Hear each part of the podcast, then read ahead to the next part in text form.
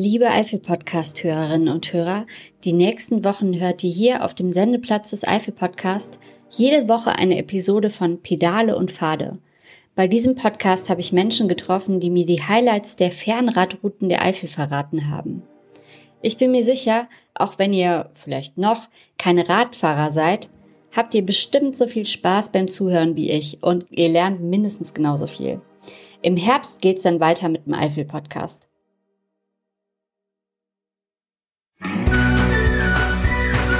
Pedale und Pfade. Der Fahrradpodcast für die Eifel.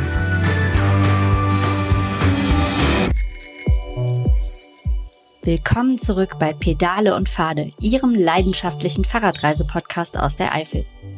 Heute setzen wir unsere Reise mit einem kaiserlichen Abenteuer fort, das zwischen historischen Sehenswürdigkeiten und der beeindruckenden Naturlandschaft der Eifel pendelt. Mein Gast heute ist Frank Reuter, Geschäftsführer der Touristik GmbH Gerolsteiner Land. Gemeinsam werden wir den zweiten Teil der Kaiserroute erkunden, die uns entlang des Flusses Kühl führt und schließlich in Trier, der ältesten Stadt Deutschlands, mündet. Mein Name ist Julia Kunze. Viel Freude beim Zuhören.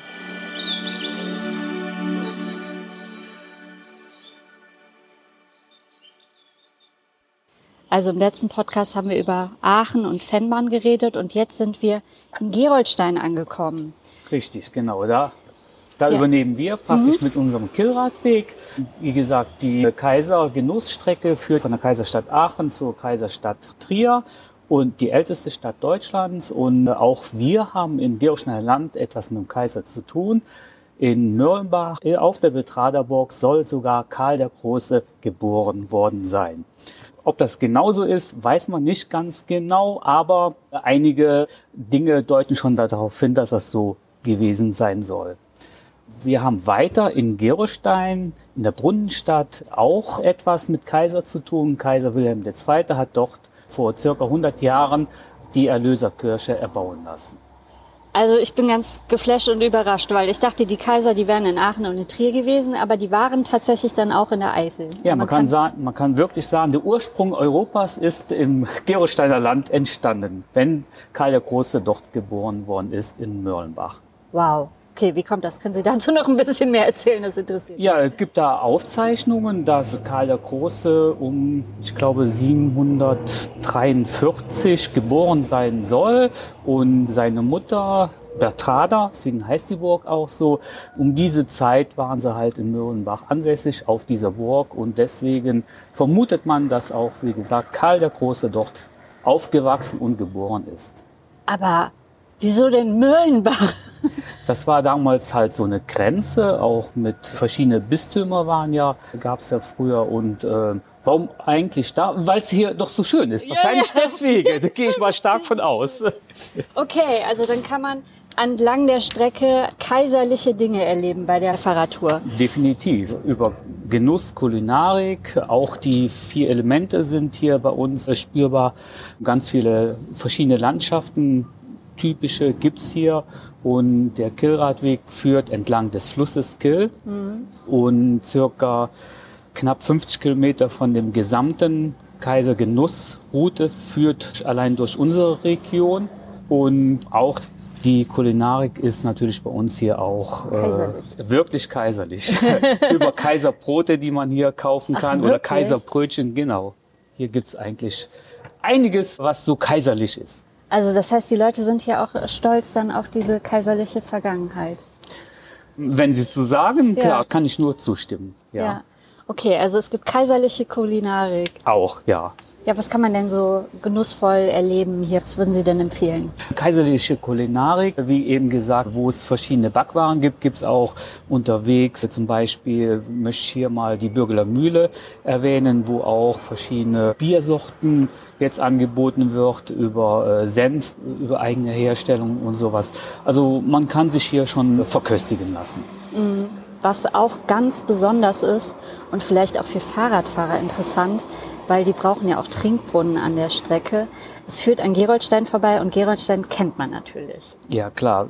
Durch den Geroldsteiner Brunnen ist ja eine weltbekannte Mineralwasserfirma. Dort gibt's ähm, eine Helenenquelle, Dort ist praktisch der Ursprung auch von dem ganzen Mineralwasser äh, gewesen oder ist nach wie vor noch so. Und dort kann jeder mit der Trinkflasche praktisch das Mineralwasser verkostigen und auch nachfüllen. Ja, das ist ja toll. Von Frühjahr bis Herbst kann man das machen. So ist es, genau. Ja. Und dann wird der Brunnen abgestellt. Kontrolliert wird das ja sowieso immer durch den Gerolsteiner Brunnen. Und ja, bis Ende Oktober, weil bis dahin haben wir noch keinen Frost, deswegen läuft so lang das Wasser. Gibt es denn sonst noch irgendwelche besonderen Restaurants, Kulinarik, was Sie empfehlen können, wenn man hier gerade durchfährt durch Ihr äh, Gebiet? Corona-bedingt haben leider schon noch einige Restaurants schließen müssen und jetzt nur an speziellen Tagen nur noch auf. Deswegen raten wir immer im Vorfeld, sich kurz entweder bei uns zu melden, dass wir den Gästen Tipps geben können, wo Mhm. was auf ist, oder halt über die Internetseite. Ah, okay. Gibt es denn landschaftliche Highlights bei Ihnen? Ja, wir fahren ja hier praktisch auch durch die Vulkaneifel. Hier gibt's die Hügel, die hier noch ganz offensichtlich zu sehen sind, sind halt vulkanischen Ursprungs.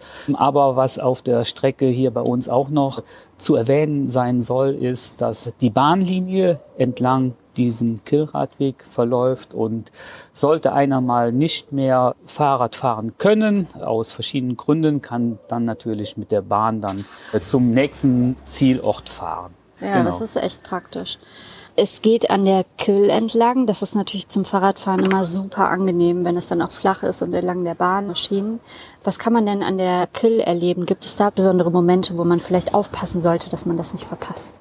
Also auch hier gibt's wieder für verschiedene Zielgruppen, verschiedene Bereichen. Wenn ich jetzt nochmal Gerolstein erwähne, äh, gibt's da einen hervorragenden Wasserspielplatz, der sehr gerne angenommen wird, natürlich für Familien, auch mit Kindern und sowas. Und wenn's richtig heiß ist, das plätschernde Wasser beruhigt einen schon und Ja. entspannt dann. Kann man die Füße auch mal reinstellen? Richtig, genau, genau. Und in Geroldstein hat man auch die Dolomiten, ne? Richtig. Knapp vor 400 Millionen Jahren sind die entstanden. Doch damals lag das Gebiet noch äh, Nähe des Äquators und ist dann halt im Laufe der Zeit halt dort bis jetzt nach Gürlstein halt gewandert in diese Richtung.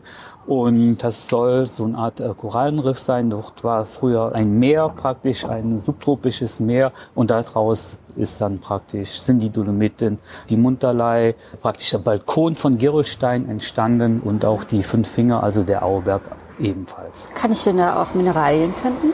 Wir haben in Gerolstein einen Geoacker. Unsere Zielgruppe, wo wir natürlich uns auch ausrichten, ist Familien mit Kindern. Und dort können die praktisch nach Fossilien so mit dem Hammer bekommen, die dann halt klopfen. Ah ja, okay. Ja, das ist ja super.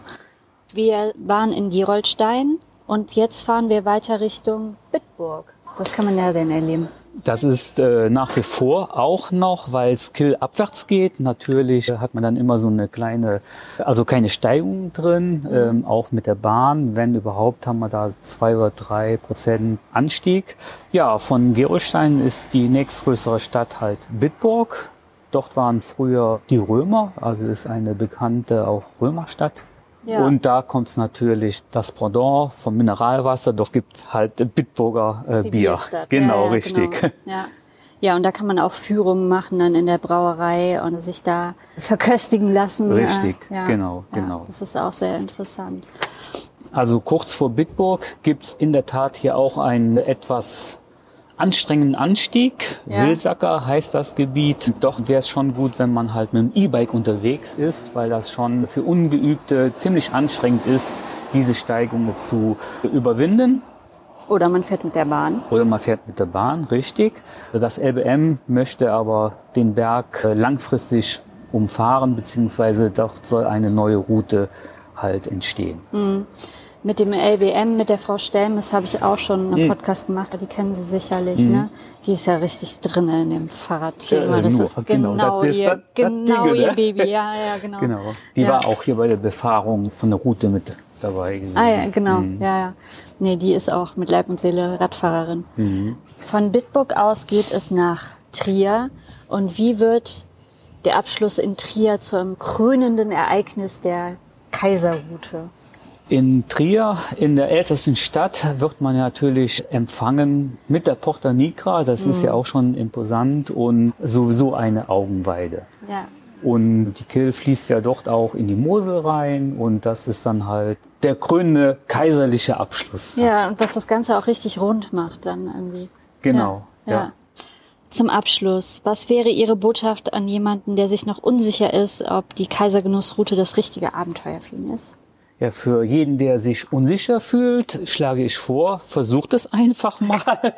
Ähm, und danach können wir ja nochmal drüber sprechen, ob es schön war oder ob wir da noch das eine oder andere verbessern oder ändern sollten oder können. Was sind denn so die Reaktionen von Leuten? Was kriegen Sie so mit von Leuten, die hier Fahrrad fahren? Der Fahrradboom ist natürlich auch durch das E-Bike stark gestiegen und wir sind ja hier im Mittelgebirge und das ist ja, oder es ist eine gute Investition in ein E-Bike Geld zu investieren, weil hier macht das Fahrradfahren natürlich auch Spaß, wobei wir den einen oder anderen Anstieg haben, aber allein, wie gesagt, das Landschaftsbild ist eine Augenweide und mhm. es macht wirklich Spaß hier zu fahren. Ja. Wir sehen das auch, dass Fahrradtourismus hier stetig am Wachsen ist und war mal zeitweise ein bisschen weniger, weil durch das Hochwasser die Bahn nicht mehr fahren konnte, aber jetzt liegt es wieder voll im Trend. Ja, E-Bike für die Eifel, absolute Chance. Absolute auf, Chance. auf jeden Fall, ja. das ist echt das Beste, was uns, sag ich mal, hier passieren konnte, die E-Bikes. Einen herzlichen Dank an Frank Reuter von der Touristik GmbH Geroldsteiner Land für diese spannende Tour und die wertvollen Informationen. Ich hoffe, Sie sind jetzt inspiriert und planen schon Ihre eigene Radreise auf dieser historischen Strecke. Alle Infos dazu finden Sie unter eifel.info.